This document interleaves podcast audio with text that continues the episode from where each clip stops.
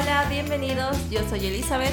Y yo soy Carlos. Y nosotros somos El Estante, tu podcast de literatura. rise up, ting ting like glitter and gold. I got fire in my soul, rise up, ting ting like glitter.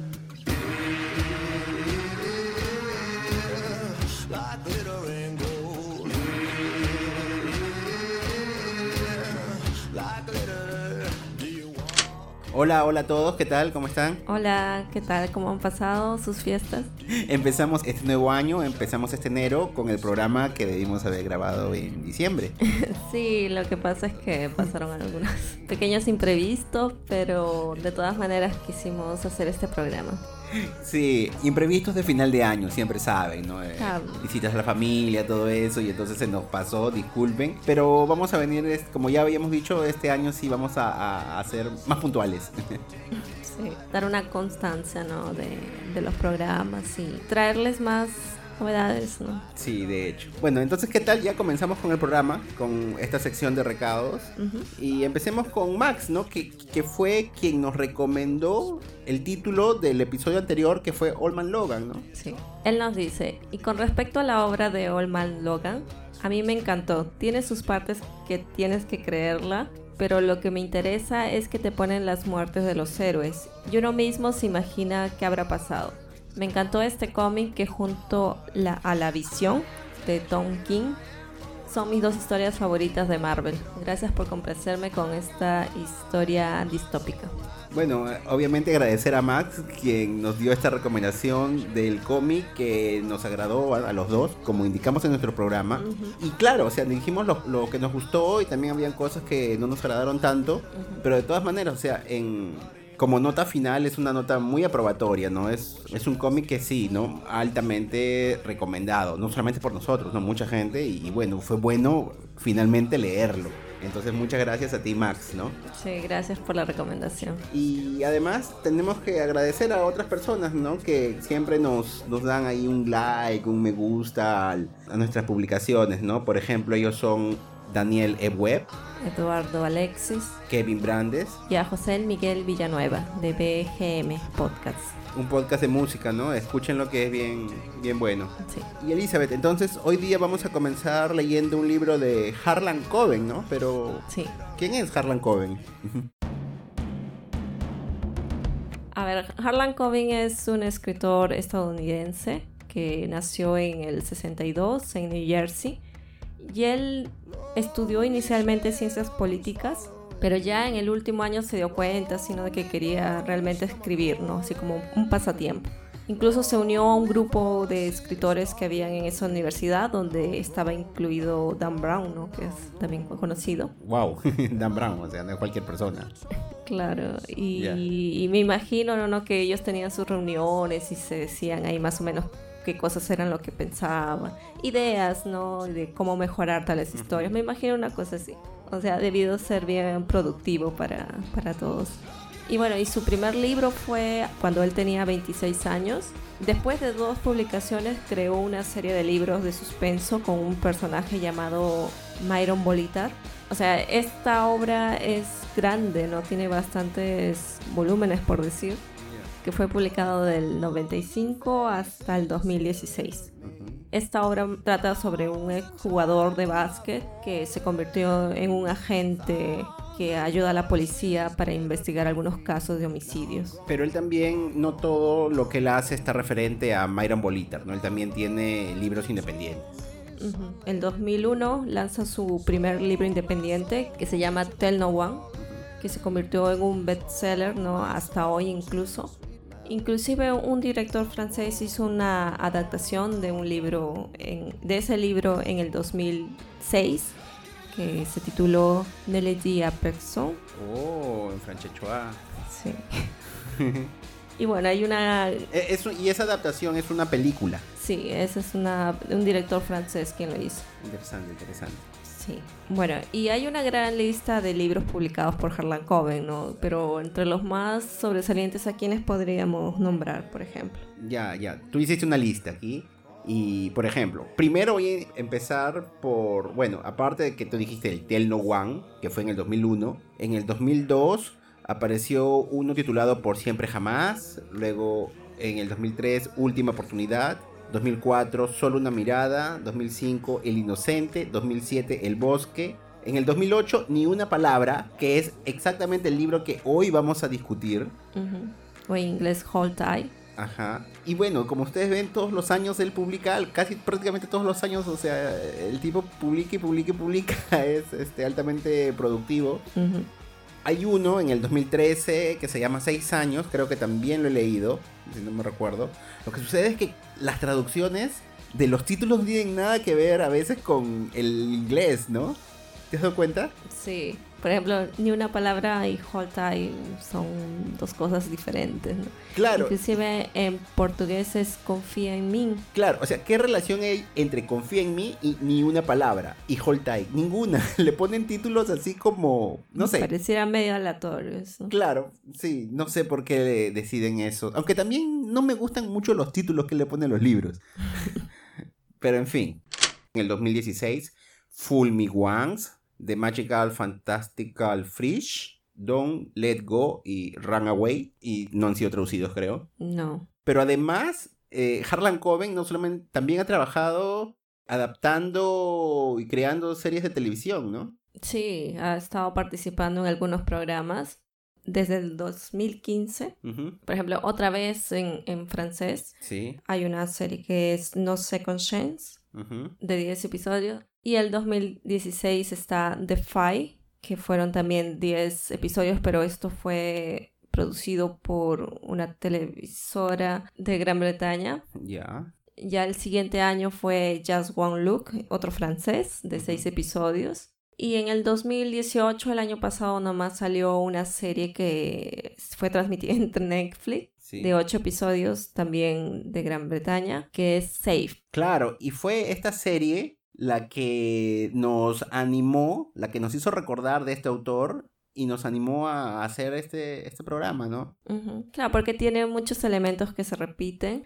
O sea, no son lo mismo, ¿no? Obviamente seguramente habrá mezclado con otras cosas, con otros libros, pero la esencia como que es la misma. Claro, claro. O sea, ¿de qué va Safe? Eh, trata sobre la desaparición de la hija de un cirujano y él, al buscarla, comienza a descubrir los misterios, algunas cosas que tenían escondidas los vecinos y amigos cercanos a él, ¿no? Y nos recordó bastante a este libro, ¿no? Ni una palabra. E inclusive yo pensé tanto que en el primer episodio dije, es una adaptación de este cuento, ha cambiado quizás este, por ahí cambió el sexo de algún personaje, una cosa así, pero luego, bueno, totalmente cambió, ¿no? Pero tenía, como tú has dicho, muchos elementos, entonces nosotros nos acordamos sobre este autor y dijimos, no, este, vamos a, a reseñar un poco sobre este libro que nos agradó. Claro, porque tenía bastantes mensajes, bastantes puntos que se pueden debatir y nos invita a reflexionar, ¿no? Eso, que un libro te permita eso es bastante interesante. Y, sobre esta serie, antes de pasar a los libros, ¿te agradó esta serie? ¿Qué te pareció? Claro, o sea, sí, como te dije, o sea, había bastantes cosas que me llamaron a la atención. Habían algunas cosas que eran medios exagerados o tal vez algunas cosas como que eran muy jaladas de los pelos,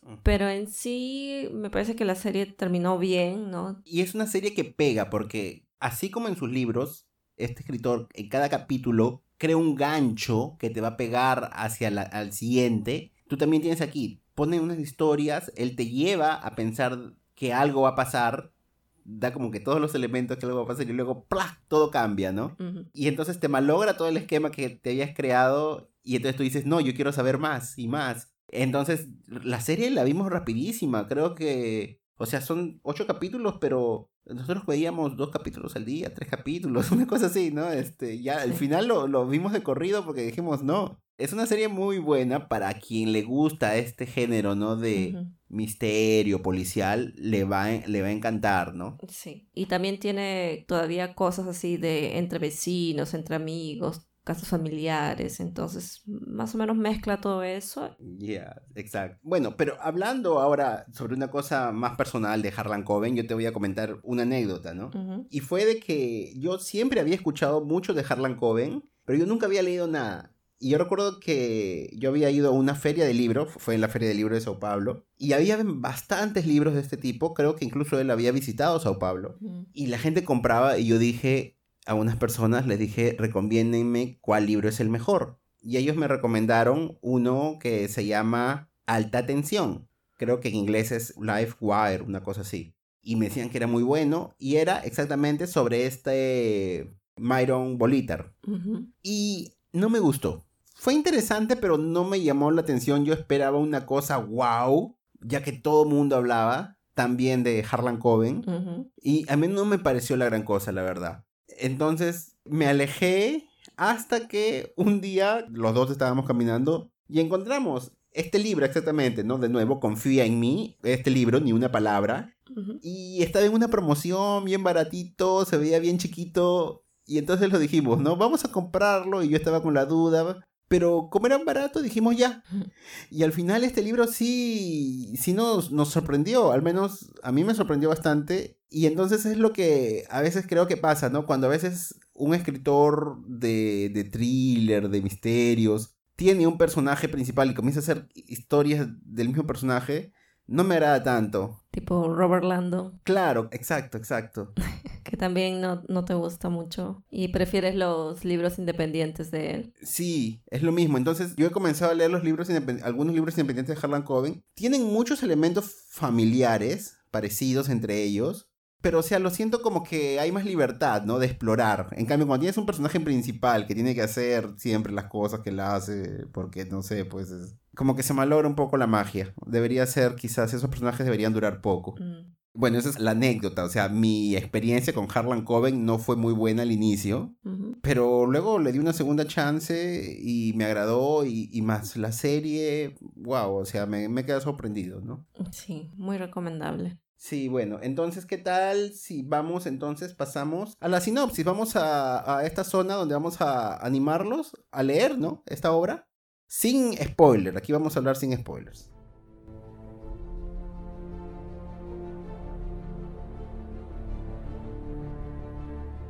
Preocupados con el comportamiento cada vez más distante de su hijo Adam, principalmente después del suicidio de su mejor amigo Spencer Hill, el doctor Mike Bay y su esposa Tia deciden instalar un programa de monitoramiento en el computador del chico, los primeros relatorios no revelan nada importante, pero cuando ellos ya comenzaban a sentirse más tranquilos, un extraño mensaje cambia totalmente el rumbo de los acontecimientos. Cerca de ahí, la madre de Spencer, Betsy, encuentra una foto que genera sospechas sobre las circunstancias de la muerte de su hijo. Al contrario de lo que todos piensan, este no se encontraba solo aquella fatídica noche. ¿Habrá sido un suicidio? Y para volver todo más extraño, Adam decide ir a un juego con su padre, pero desaparece misteriosamente. Creyendo que su hijo corre un gran peligro, Mike no medirá esfuerzos para encontrarlos. Al mismo tiempo, dos mujeres son asesinadas y una serie de acontecimientos hará que la vida de todas estas personas se crucen de una forma trágica, violenta e inesperada.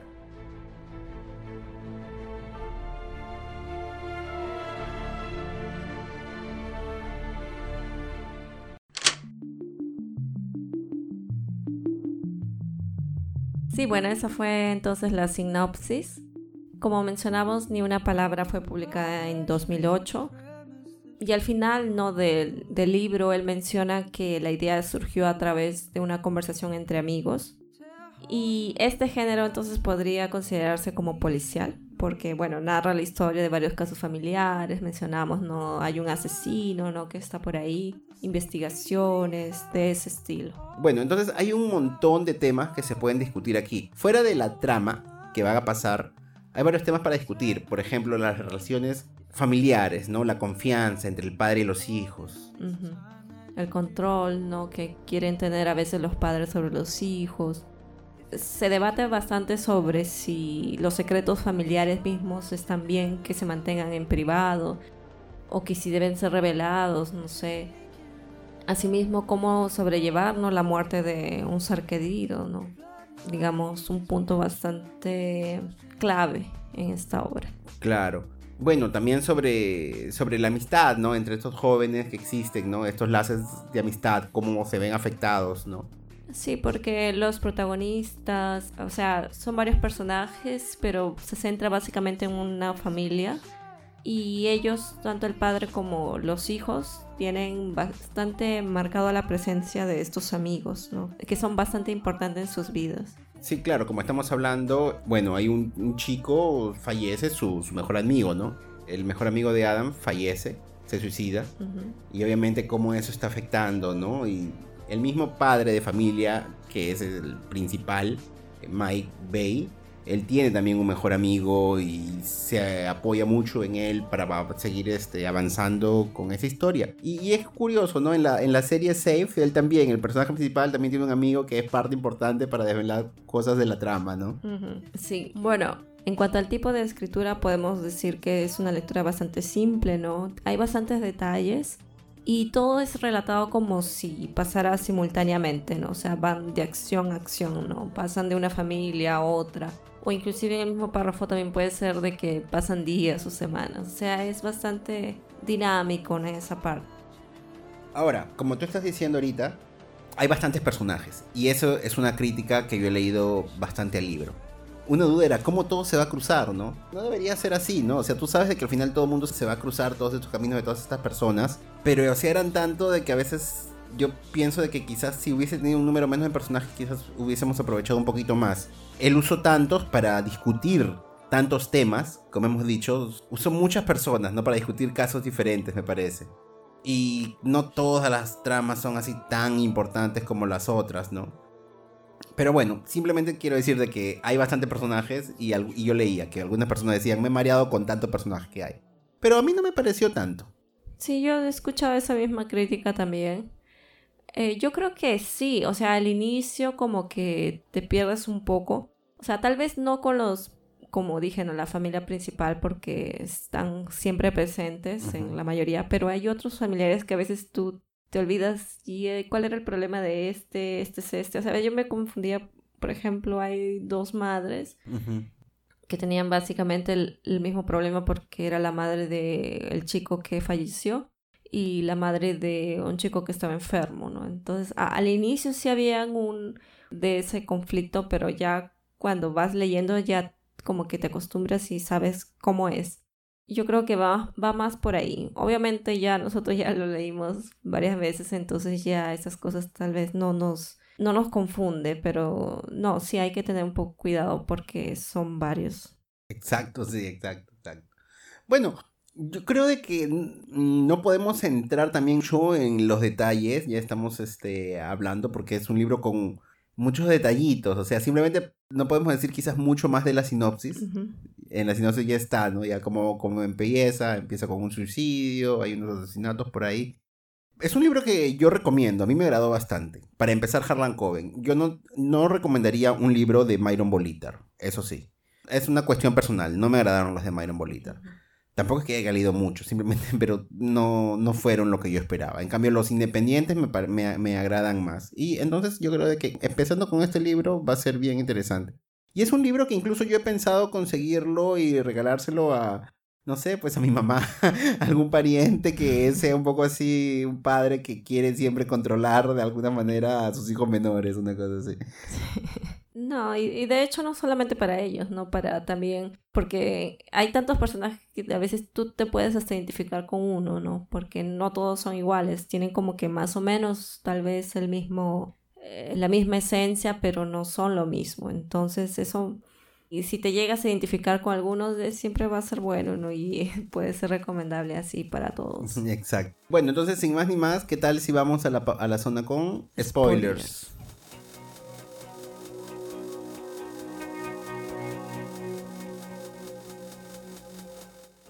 Es un poco difícil ir y comenzar a contar así detalles que pasó en tal capítulo como hacemos en otros libros que a veces entramos en muchos detalles, ¿no? ¿Qué pasó aquí? ¿Qué pasó aquí? Pero aquí no, porque hay demasiado. O sea, cada cosa va a cambiar, siempre va cambiando y son muchos personajes. Entonces, lo mejor es hablar, creo, aquí por bloques, sobre familias, por casos. Creo que sería lo mejor. Entonces, ¿qué tal? ¿Qué, ¿Qué opinas? ¿Con quién deberíamos empezar? Bueno, empecemos por cómo empieza el libro, que bueno, me parece un caso aislado, pero que va a aparecer más adelante, ¿no? Que es la aparición del asesinato en sí, ¿no? Bueno, entonces la historia comienza, ¿no? Con un hombre y una mujer que están conversando en un bar y aparece un personaje que la llaman Marianne y parece que ellos como que están haciendo algo para meterle algo en la bebida y, asesinarla. Exacto. Y es así como empieza todo esto, ¿no? Pero es curioso porque este asesino no solamente la asesina, sino que hace todo lo posible, o sea, maquina una historia haciéndola pasar a esta mujer como si fuese una prostituta y, la lleva a una calle donde supuestamente las prostitutas son muertas o algo por el sí. Y todo para despistar a los policías. O sea, no le hay un lugar donde mueren las prostitutas, sino un lugar donde tú dirías, si algo le pasa a una prostituta, ahí va a acabar. Claro, algo así. Hay un segundo asesinato después, más adelante, donde este, el asesino mata a una madre de familia, ¿no? Y él también, o sea, comienza a, mover las pruebas para que las personas piensen de que en verdad esta tipa hubiera desaparecido si hubiese huido con algún amante, ¿no? Y no solo eso, sino también hubiera abandonado a su hijita. Y entonces eso me dio un poco de... Yo cuando leí me dio pena porque, o sea, el asesino, o sea, no simplemente te mata, sino hace de que las personas piensen lo peor de ti, ¿no? Entonces eso como que me, me chocó un poco, ¿no? como que sabes que no se está cruzando con personas aleatorias. Hay algo, es, pero tú no sabes qué cosa es. Hay algo personal. Hay algo, sí, exacto, hay algo personal. Y hay una policía, ¿no? Que los persigue. Y ella siempre hacía eso, hay algo personal. ¿Para qué se preocupen en, que las personas piensen, que la policía piense otra cosa? Porque hay algo personal ahí. Claro, eso es más o menos ya para tenernos una idea de cómo este asesino, o sea, tiene la, la cabeza, ¿no? O sea, como dije, matar es una cosa y hacer todo un esquema o es un asesino en serie que le gusta maquinar todo esto, o no sé, pues. Sí, sí, bueno, entonces estos casos aparecen y al final ya sabremos qué va a suceder con el asesino. Entonces por ahora quita que mejor lo dejamos aquí, esta historia, y ahora vamos así a las familias, ¿no? Que es importante. ¿Qué tal si empezamos con la familia Bay? Sí, bueno, esta familia está compuesta por los padres y los hijos. Tía y Mike Bay. Él es médico, ella es abogada. Y sus hijos Adam de 16 y Jill de 11 años. Y a siempre vista, el ser médico y abogado son carreras bastante respetables. Todo el mundo sabe que son bien pagas. Alineadas, claro, bien pagados. Entonces es como que la familia perfecta entre comillas, ¿no? Es una familia de clase media alta y varios personajes que él usa son así, clase media alta. En Safe ustedes van a ver también el, personaje principal, también es un médico cirujano también, Sí. Y en otros libros creo que también sus personajes son médicos cirujanos, creo que él tiene algo con los médicos cirujanos, en verdad. Seguro, no sé, su mismo entorno, habrá sido una familia adinerada y por eso sus historias giran en torno a eso obviamente, es que también, si, se te desaparece una persona y tú vas y la buscas y la haces con tus propios medios, obviamente creo que también debes tener mínimo, ¿no? Tu carta, tu dinero para sobornar a las personas. Entonces no va a poner a un señor pobre también, ¿no? Claro. Bueno, pero esta familia que es supuestamente perfecta, entre comillas, ¿qué va a hacer? O sea, nos ponen como que ellos tienen ciertos problemas de comunicación ellos saben de que Adam era muy amigo de Spencer, de este chico que se había suicidado, y comienzan a notar entonces algunos cambios de comportamiento en su hijo, aunque ya habían pasado cuatro meses de la muerte de su amigo. Pero ¿qué decían hacer ellos? Ya que ellos cuando van y le preguntan cómo estás, él solamente dice bien, no como todo cualquier chico adolescente, que solamente dice lo básico. Y en vez de ir más al fondo o intentar entenderlo o llegar más a ellos, lo que deciden hacer es simplemente espiarlo. Van a instalar un programa de espionaje en su computadora y van a ver todo lo que él hace ahí. O sea, desde abrir un Word hasta todas sus navegaciones de internet. Qué horror. Y va a estar enviando relatorios a, sus padres, ¿no? Y también qué cosa él usaba en el celular, los mensajes que él recibía y todo eso, ¿no? Sí, bueno, lo, ese programa me parece que era solamente para el computador. Para la computadora, ah, ya. Lo del celular era... Para la ubicación. Eh, ajá, para localizarlo Pero la localización es una cosa que yo más o menos entiendo, pero es una cosa que tú deberías decirlo, ¿no? Claro, consultar más para emergencias, ¿no? No, es así como cuando las personas, a veces alguien está viajando, por ejemplo... De Uber. Claro, por ejemplo, y tú mandas la localización, ¿no? Y dices, oye, estoy aquí, ya voy a llegar, cosas así, ¿no? Claro, pues es una cosa que uno mismo, o sea, no... Bueno, entonces aquí viene la discusión ya. Sí. eh, eh, la, discusión es, o sea, ¿está bien así entrometerse en, esa manera en la vida de los hijos? Eh, ¿Está bien? O sea, yo creo que no, ¿no? Yo tampoco creo que no. O sea, es que acá hay una cosa bien clara. Los padres deberían tratar de, si es que ellos no consiguen llegar a los pensamientos de su hijo, al menos buscar una ayuda profesional para saber cómo hacerlo o llevar al hijo o ir en familia, ¿no? Una terapia de familia para sobrellevar esas cosas, porque por lo que van diciendo más adelante, Adán ya había escapado antes. Entonces tenía como que esos comportamientos un poco rebeldes, ¿no? Como llamaríamos. Y eso denota que no es del todo normal, ¿no? Entonces su forma debería haber sido esa. Yo creo que ese es un escenario ideal pero no ellos van e instalan este programa para ver todo lo que están haciendo. Incluso hay una parte ¿no? en la que tía, ¿no? la madre dice, ay, él está viendo pornografía. Y, él le dice, bueno, es que todos hemos visto pornografía antes, ¿no? O sea, no, no hay, eso es normal. Y obviamente a nadie le gustaría que sepan todo lo que tú haces todo el momento, ¿no? O sea, por eso creo que hay límites. Claro, ah, oye, si hasta en parejas debe haber límites, o sea, no solo para hijos, también parejas y cosas así. Claro, amigos, jefes, ¿no? Porque hay algunos jefes que les gusta ver, por ejemplo, los historiales de los funcionarios. ¿Que sí? Ah, su qué feo. Sí, entonces este es todo, ¿no? Pero bueno, obviamente ahí se entiende porque estás en hora de trabajo, no puedes hacer. Claro, sí. Pero no, pero yo he visto, por ejemplo, también a veces que hay parejas que ven qué cosa está escribiendo o quién está escribiendo, cosas así. También, o sea, es es una cosa y es una intromisión demasiado alta también, ¿no? Hay límites y hay confianza, o sea, si no hay confianza, ¿qué hay? O sea, no necesitas estar observando, viendo y todo eso de una manera permanente, creo, ¿no? Claro, obviamente, no hay que actuar así. Lo que pasa es que hay otra cosa que ellos argumentan y más o menos como que se disculpan de por qué están haciendo eso. O sea, no solamente porque es un hijo rebelde y lo vamos a espiar y vamos a saber todo lo que hace y esas cosas, sino porque su mejor amigo ha fallecido, o sea, se ha suicidado y ellos argumentan qué hubiesen hecho los padres para tratar de evitar eso. Nuestro hijo también podría suicidarse. Esas dudas, ese miedo que tienen ellos, sirven como excusa para más o menos, no, sí tenemos que saber para saber cómo podemos ayudarlo.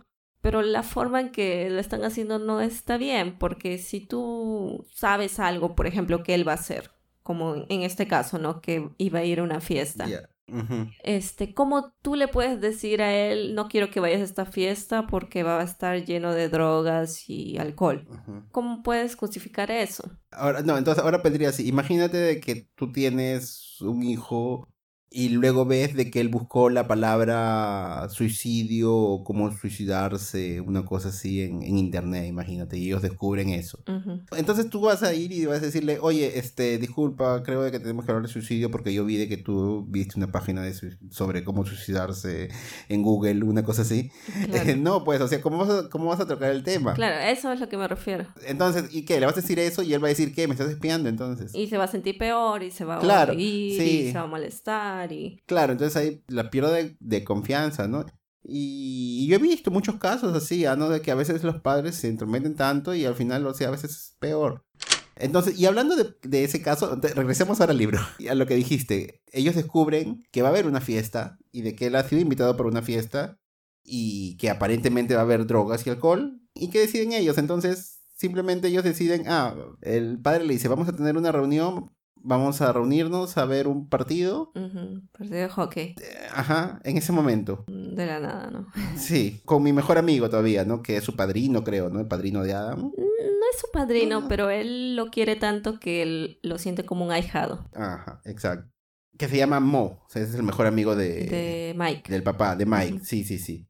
Claro, están haciendo eso, ¿no? No podemos decir, sabemos que hay una fiesta en este horario, no queremos, estamos haciendo una jugada, ¿no? Sí. Sí. Y eso que va a producir de que Adam desaparezca, ¿no? Simplemente eh, no aparezca en la reunión que él había dicho que iba a tener con su padre. Y obviamente eso va a preocupar mucho más a Mike. Y a tía. Bueno, entonces cuando Adam desaparece, Mo le orienta a Mike que podía seguirlo a través del GPS del celular. Y es así, Mike va solo a un lugar que se ve bastante peligroso y todo eso. Y se mete una pelea que incluso lo manda al hospital. Está bien. y bueno, y por su parte tía, que ella es abogada, tenía un trabajo que hacer en otra ciudad ¿no? Y ella le había encargado a Mike para que vea esto de esa fiesta, ¿no? Pero incluso cuando pasa esto de que lo mandan al hospital a, a Mike y ya no quiere volver a esa ciudad para continuar el trabajo. Y ahí ella pone en riesgo también su carrera, ¿no? Para intentar supuestamente estar con su familia de un problema que no era existente, o sea, eran todo en base a suposiciones, porque Mike, si bien se metió en un problema, fue por otra cosa y no por su hijo en sí. Entonces eso me parece un poco tonto, ¿no? Por parte de ellos. En ese caso hubiese sido mejor confirmar los hechos de que sí, su hijo tal vez estaba teniendo un problema, porque como mencioné, Adam ya había huido de su casa alguna vez. Entonces era probable de que también suceda algo así. Nos queda un miembro en la familia, que es este, la hermana menor Jill, que tiene 11. Pero yo, por alguna razón, yo me la imaginaba mucho menor. No sé por qué, eh, ahora que estábamos revisando, yo dije 11 años. Pensé que era más infantil. Pero bueno, de ella vamos a hablar un poquito más adelante todavía, ¿no? Ella va a entrar en otro blog. Sí. Bueno, es que solo para adelantar, ¿no? De que obviamente como los padres están en esa situación de buscar a, Adam, ¿no? Desesperadamente, ellos no pueden dejarla o no pueden estar con ellos, entonces la llevan a la hija a la casa de su mejor amiga al cuidado del vecino. Y que es muy irónico, ¿no? Porque o sea, ellos están tan preocupados en su otro hijo que no saben qué cosa está haciendo. Claro, puede estar en problemas, pero también puede haberse ido a tomar simplemente. Y a su hija que es menor la dejan como que media de lado, ¿no? No sé, eso me pareció así mal por los padres. Sí, sí, yo también decía, yo también me di cuenta rápido de eso. Yo decía, se preocupan tanto por uno y a la otra está perdida totalmente, no saben qué está pasando y obviamente va a pasar algo. Ya, pero antes de pasar entonces a esa parte, hablemos sobre la familia Hill. A ver, ¿qué tienes que decirnos sobre la familia Hill? Bueno, la familia Hill está conformada por Ron y Betsy Hill, que son los padres de Spencer, quien falleció. Y bueno, ellos aparte tienen otros hijos que son gemelos, que son menores incluso.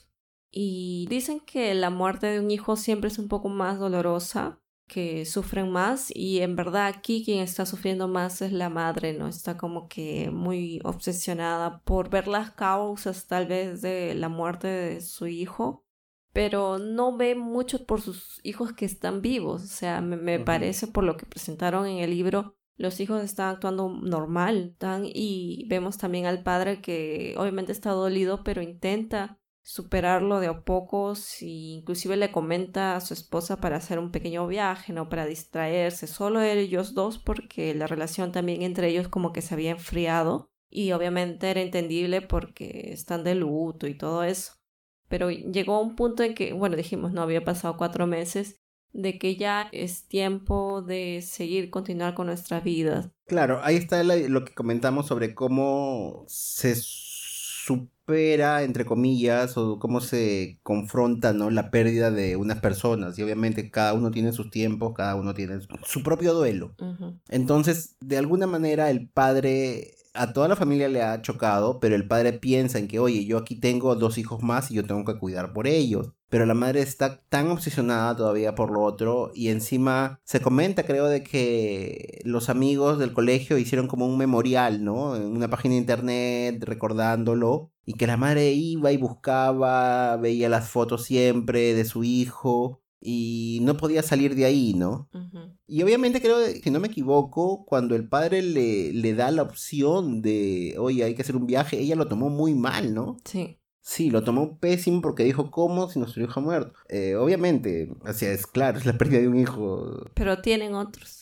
No, no es que tengas otros y ya, o sea, tú tienes que ver por los otros también, ¿no? no es que, es que lo, lo, dijiste como tienen otros, entonces no hay problema. No, pues, o sea, tienen otros por los cuales también tienen que cuidar. Claro, sí, sí. Eso es, pues, entonces esto... O sea, no, no te puedes dar al abandono, ¿no? Porque tienes otras responsabilidades. No, y, y bueno, es curioso porque yo recuerdo de que cuando falleció una persona cercana a mí hace ya algunos años, a mí me contaban que, por ejemplo, una tía, ella la estaba pasando muy mal porque ella se recordaba siempre y ella no estaba haciendo muchas cosas.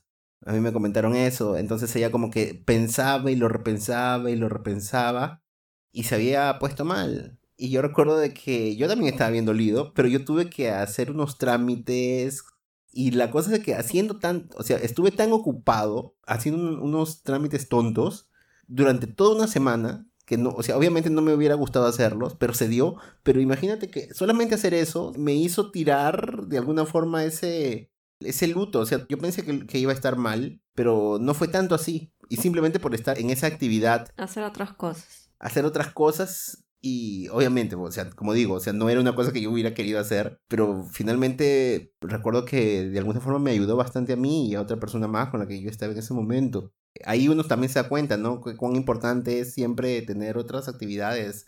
Sí, o sea, es bueno mantener la mente ocupada en otras cosas. Obviamente no es un reemplazo del dolor, porque obviamente tú a la persona que pierdes la vas a tener siempre. La cosa es que lo recuerdes bien y lamentar un poco, ¿no? Tal vez la pérdida, pero no que eso se forme parte de todo y tú estés en depresión por eso todo el momento. Sí, bueno, o sea, cada quien lo toma a su tiempo, ¿no? Pero, o sea, como recomendación, como experiencia personal, yo diría una cosa así, ¿no? Yo comentaría eso. Cada persona es diferente. Por ejemplo, esa, esa anécdota yo la he comentado y otras personas dicen, no, mira, ya para mí no funciona. Claro. Eh, es así, claro, o sea, es una opción, o sea, no es palabra final. que resulta, ¿no? Que Betsy descubre de que por una de esas fotos parece que el hijo no había estado solo, ¿no? La noche que murió. Y ella busca a Adam para preguntarle, pero justo fue en ese momento donde Adam estaba como que en una huida. Ah, fue antes de que él desaparezca. Ajá. Y entonces eso va a llenarla a ella de duda.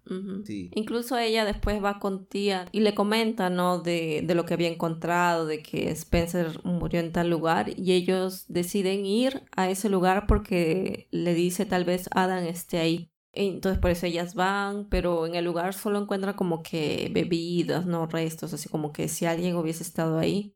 Como que era un punto de reunión de los chicos donde tenían sus fiestitas estas pero al final no, no estaba Adam y ambas se fueron. Hablemos ahora qué tal sobre la familia Loriman, ¿no? Que es Susan y Dante y que tienen su hijo Lucas y Tom. Lucas, este hijo, el hijo mayor, está pasando por una enfermedad. Me parece que precisaba de un donador de riñón y quien está llevando el caso es la doctora Aline, que es socia de Mike, no en la misma clínica. Y ellos, por los exámenes de compatibilidad, se dan cuenta de que Dante no es el padre biológico de Lucas. Y por eso él no puede ser el donador. Y entonces ahí entramos a un debate, ¿no? Porque entonces, ¿qué debería hacer la doctora Aline? Ella decía, ¿le digo esto? ¿El marido sabe de que Lucas no es su hijo o no? Ahí viene, ¿no? La, cómo escribe, ¿no? Harlan Coben, y él obviamente dice, ¿no? Que Susan es una chica muy despampanante, ¿no? Que es muy bonita y de que hasta el mismo Mike, ¿no? Estaba como que le causaba mucho interés así, ¿no? Por esta tipa y decía, pero Dante, el tipo, ¿no? Su marido es un tipo medio renegón, medio esto, medio huraño, como que es una pareja media extraña como que dando a entender, ¿no? De que quizás ella sí, pues lo había engañado de alguna forma o cosas así, ¿no? Porque obviamente ella tiene una personalidad mucho... Muy atrayente. muy atrayente, claro. Pero por otro lado decía, Dante es un tipo de que si él se entera de una cosa así, él podría matarlo, una cosa... Sí, o sea, hay este debate porque obviamente quien es el paciente de la doctora es Lucas, ¿no? Entonces ella en teoría no debería meterse nada si es que nada estuviese interviniendo para la mejoría de su paciente. Pero aquí sí, porque ella lo que pretende es saber, entonces, si él no es el padre, ¿quién es el padre? Porque tal vez el padre pueda donar el riñón y pueda salvar al hijo. Entonces, esa es más o menos la preocupación de esta doctora y por eso ella y Mike no debaten mucho sobre qué deberían hacer en ese caso, ¿no? Porque ellos no pueden ir y decirle al padre, oye, este no es tu hijo, por eso tú no puedes ser donador. Ese es el punto, no es un medio que un debate ético. Pero al final Susan revela qué es lo que había pasado y es que ella había sido violada y por eso no sabía quién era el padre. E-, ella dijo que no sabía quién era el padre, simplemente. Y ella cuando fue violada y había pasado todo esto, ella le confiesa ¿no? a sus padres, los padres de Susan, y lo que los padres de Susan le dicen es más bien que lo mantenga oculto, ¿no? Que de esa manera va a proteger a la familia, ¿no? Si este Dante quiere casarse con ella y piensa que es su hijo, que continúe con eso porque de esa manera va como que hacer felices a todos, ¿no? Entre comillas, ¿no? claro, porque ellos decían, si él sabe que te han violado, no va a querer estar contigo y ya. Y tú llevas a tener una familia, eh, tu hijo va a tener un padre, el padre va a estar feliz de tener su hijo, entonces como que todos salen ganando. Claro, ¿no? O sea, vivir un que viva un engaño toda la vida en principio, ¿no? y eso es lo que ella hace al final, ¿no? Ella se queda con eso. No sé si al final se llega a enterar, pero... El, el, detalle, ya, entonces quieren saber el detalle, lean el libro. Porque tampoco estoy recordando cómo acabó eso. Sí, pero bueno, justo hablábamos de esta madre. A mí me también me pareció un poco curioso, ¿no? La mentalidad de, de esta madre. Porque todavía vivimos, lamentablemente, tiempos un poco difíciles para las mujeres. O sea, y antes eso era peor, ¿no? Entonces, que una misma madre te diga de que lo ocultes para que así no arruines la familia, medio difícil, ¿no? O sea, medio difícil también de entender ahora, ¿no? En nuestra época. Pero sucede ahora. Claro, todavía sucede esos problemas todavía existen y, es lamentable, ¿no? Que todavía existan, pero bueno. ¿Qué tal entonces hablemos sobre la familia Novak? Entonces, que está conformada por Guy, Marianne y Jasmine, de 11 años, y esta chica Jasmine es la mejor amiga de Jill, que hablamos, ¿no? Que es de la familia Bay. Sí. Y bueno, ellos solamente están ellos dos, ¿no? El padre y la hija porque su madre los abandonó hace bastante tiempo. Dijeron ¿no? algún comentario que ella no se había acostumbrado a ser madre y por eso se alejó, pero que ella sí la veía de vez en cuando, ¿no? De vez en cuando se reunía. Claro, que era una chica muy extraña, era un poco joven, creo, y que, bueno, no podía estar en familia todavía. No se sentía bien ella formando parte de la familia. Pero incluso por esa, esa forma de actuar, el padre, este guy, incluso hasta dudó de que Jasmine sea su hija, e incluso se hizo hasta este examen de paternidad, pero no se demostró de que sí era, ¿no? El punto clave aquí es de que Jasmine había tenido un problema así de bullying en el colegio y quien había causado eso era nada más y nada menos que el profesor que se llamaba Joy Lewiston porque hizo un comentario. Él alega de que ella estaba hablando, ¿no? Este, con su amiga, qué sé yo.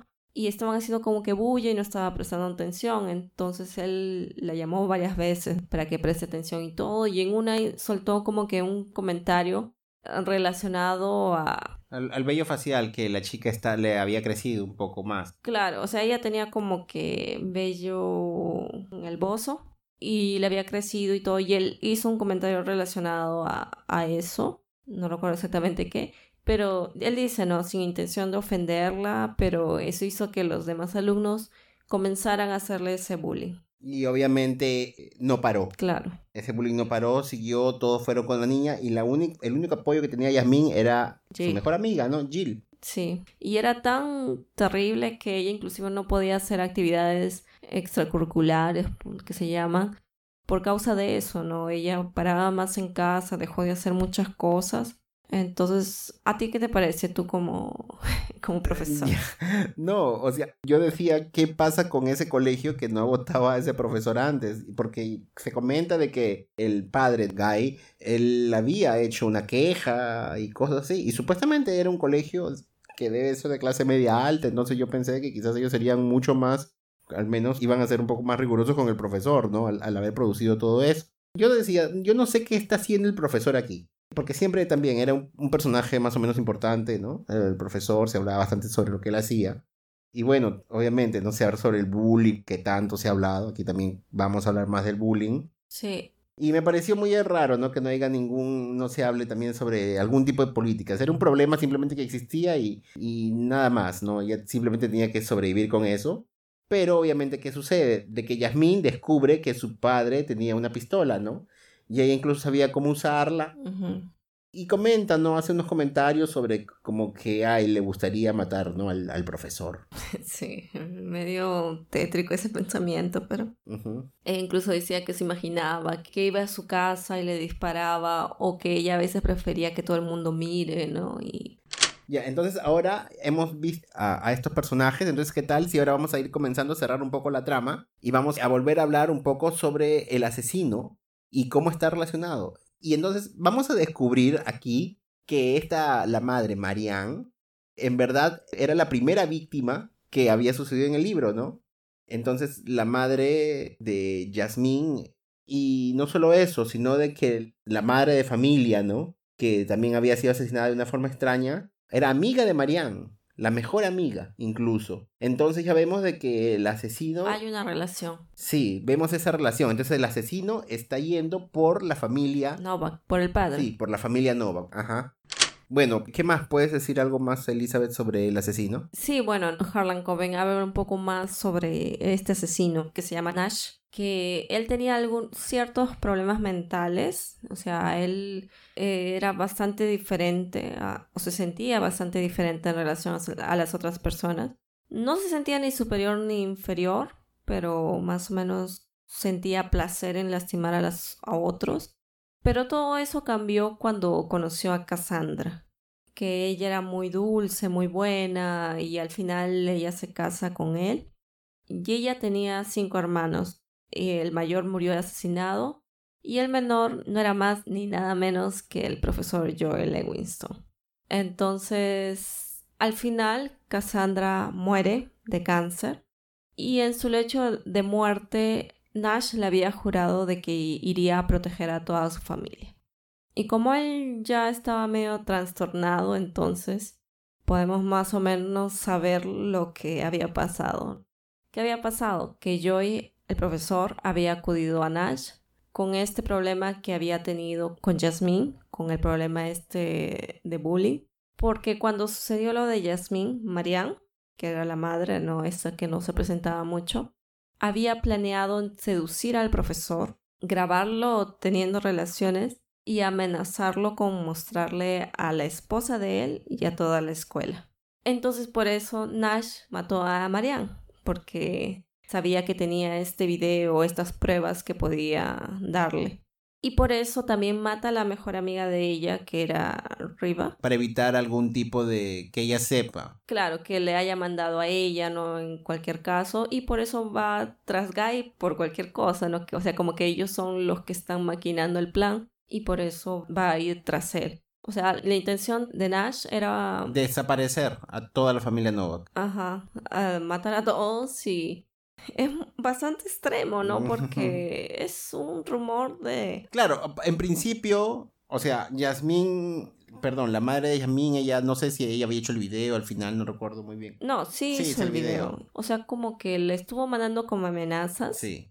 Y al final creo como que se aburrió y lo mandó directo a la esposa, a la esposa de Joey. Pero él, como él estaba así medio paranoico y revisaba los correos y todo, su esposa no usaba mucho también, mucha, mucha tecnología. Entonces él vio que le había llegado ese email y, y él lo borró rápidamente, obviamente. Entonces sí, sí tenía las pruebas.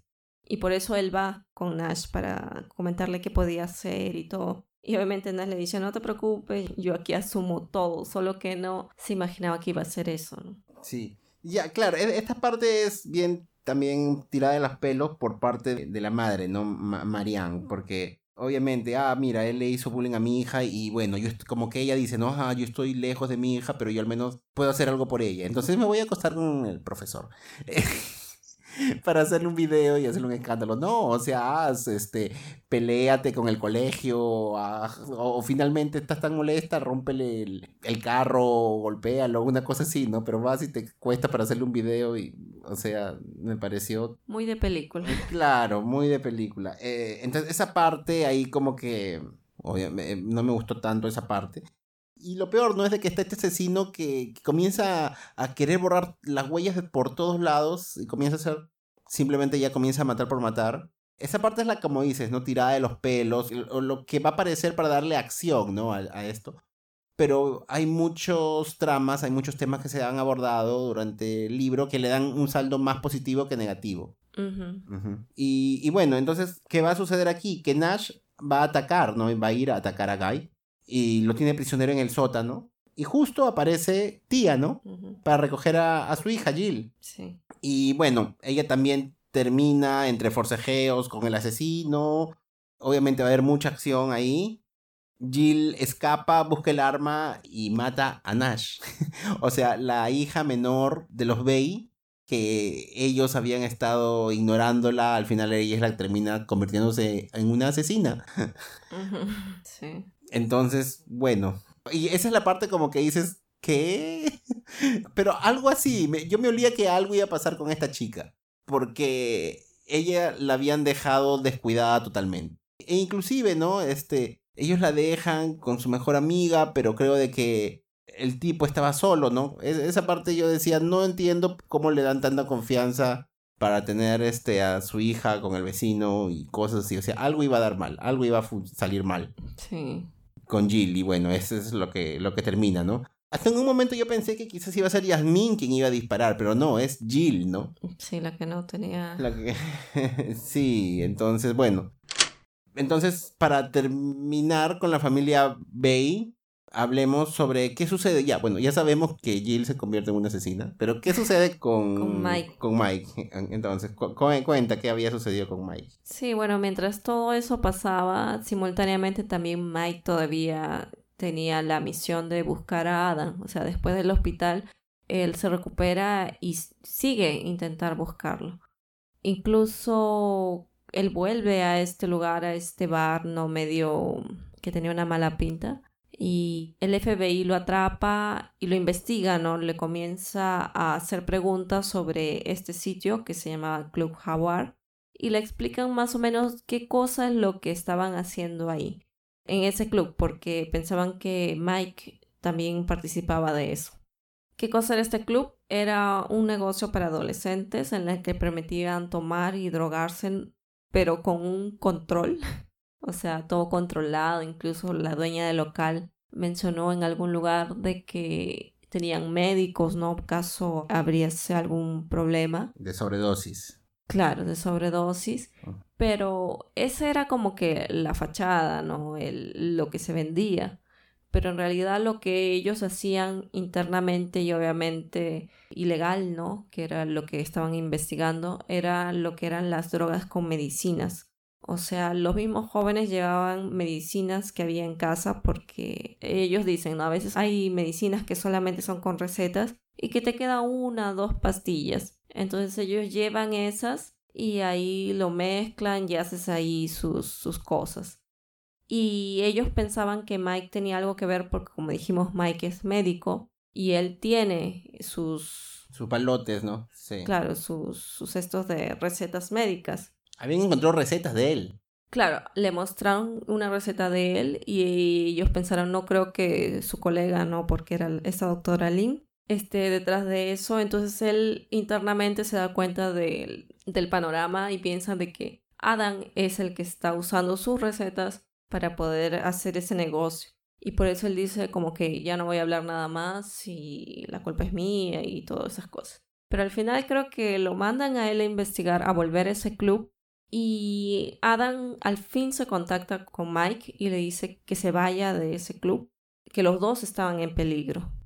Y justo va entonces Adam al lugar. Hay como que una pequeña... La sección de acción, ¿no? Claro. En resumen, hay un negocio sucio con las medicinas. Y entonces, ¿qué había sucedido? Que en verdad era Spencer quien había robado los recetarios de Mike y él había estado en ese negocio con las medicinas para recibir dinero y Adam se había enterado y ellos se pelearon. Esa noche. Sí, y que fue la noche en que Spencer se suicidó. Eh, o sea, en verdad Spencer tenía problemas y él se había suicidado. No había ningún plan, él se había suicidado. Inclusive él se suicida con las medicinas. Cuando lo encuentran él tenía medicinas, porque él ya estaba en ese negocio. Sí. Entonces, esa tristeza que había en Adam era por la pelea que él había tenido. O sea, pelearse con alguien justo y luego enterarte después de que ya falleció. Por eso el, el luto también era mucho más grande, por eso había pasado meses y meses y él seguía mal. Y el problema también era de que habían contactado a Adam porque sin Spencer eh, los dueños de este negocio ya no tenían cómo, cómo seguir y Spencer estaba usando los talotarios esto de, de Mike. Sí. Entonces por eso ellos se contactan con Adam para que ellos continúen con eso, si no iban a, a cerrarle la clínica a su padre, iban como que... Claro. Entonces... Claro, y otra cosa, o sea, y quien sabía todo eso era Jill. O sea, los dos, no, no comentamos, pero Adam y Jill tienen una relación bastante fraternal y se comentan las cosas. Y él le dice que iba a ir a este lugar. Y por eso Jill manda ese mensaje, porque ella sabía de que los padres estaban espiando de que iban a iba a haber una fiesta para que retengan a Adam de no ir a ese lugar. Ah, porque en verdad no hubo fiesta, ¿no? No, no hubo. Sí, sí, era muy gracioso. Claro, o sea, todo el mundo sabía cómo se estaban manejando las cosas, pero no decían nada. Y a veces, tantas veces pasa eso, a veces cuando uno tiene problemas familiares, uno se huele unas cosas, a veces no dice. Pero bueno, o sea, vemos de que, bueno, había un problema que era real que era el de que Spencer había robado los recetarios de Mike y lo había metido en un problema. Pero lo que había pasado con Adam y especialmente que él haya tenido que fugar y todo eso, o sea, los padres mismos como que provocaron eso. Sí, no, e, en realidad Adam ya, él ya había programado esa reunión con esta gente y Jill lo que quería era que los padres hagan algo, ¿no? Que lo retengan. Y ella no podía decir, y por eso mandó eso. Y es curioso porque supuestamente los padres se sienten como que tienen las cosas medio que sobre control y todo eso y los hijos no se dan cuenta de nada. Pero al final no, al final los hijos sí se dan cuenta. Y siempre mandaban el recado, no, pero cuéntame, dime, este, qué está pasando, cosas por el, estilo. Inclusive Jill a veces espiaba a su madre, ¿no? En el celular, qué cosas, para enterarse de las cosas porque los padres no les decían nada. Claro, entonces a veces los padres quieren saber todo el control, por así decirlo, y ellos no quieren compartir un poco, quizás. Claro, es que obviamente padre e hijo no están también en el mismo nivel. O sea, tú no es que, ay, yo, tú dime algo para yo decirte algo, pero a veces tú puedes ganarte la confianza de alguna forma, ¿no? Y si demuestras un poquito, quizás ellos te muestren, te den más, ¿no?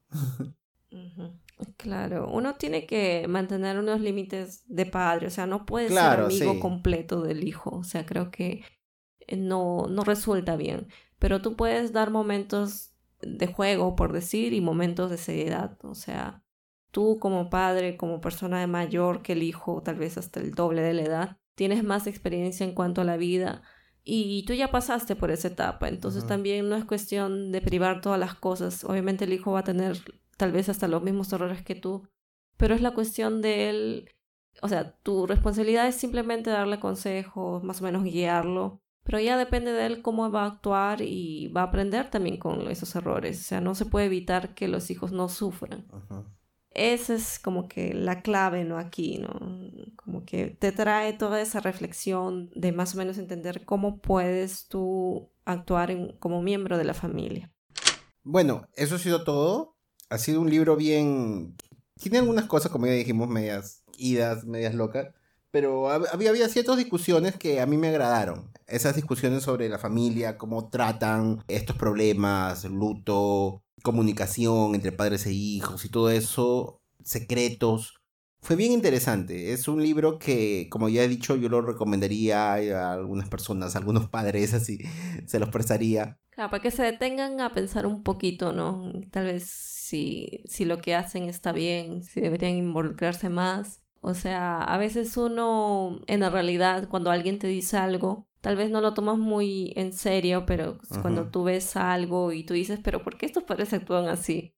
y, pero y después te das cuenta de que tal vez tú actuaste en algún momento así, ¿no? Entonces es bastante bonito por eso, porque te invita a reflexionar y te haces un, un análisis de cómo estás actuando, si estás actuando bien o no. Sí, claro. Eso es lo que me agradó bastante. No me pareció un libro muy grande, pero es extraño porque la edición que nosotros compramos era un libro bien chiquito, pero luego he visto que en otras ediciones nuevas el libro parece bien más grande. Yo decía, pero ¿cómo? Pero creo que lo leímos en un libro de letras chiquitas, no sé, pero me pareció cortito y bueno, lo leímos rápido, recuerdo también, entonces fue, fue muy bueno. Sí. Bueno, entonces para el próximo programa vamos a hablar sobre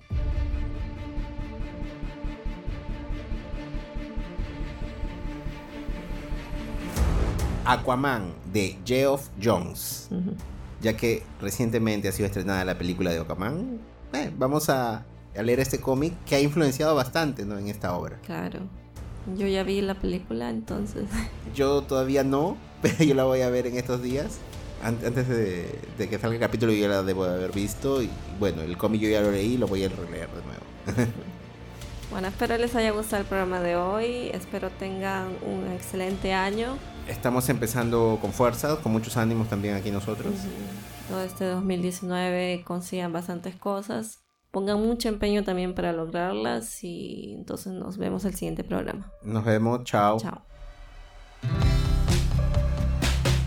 El Estante, tu podcast de literatura.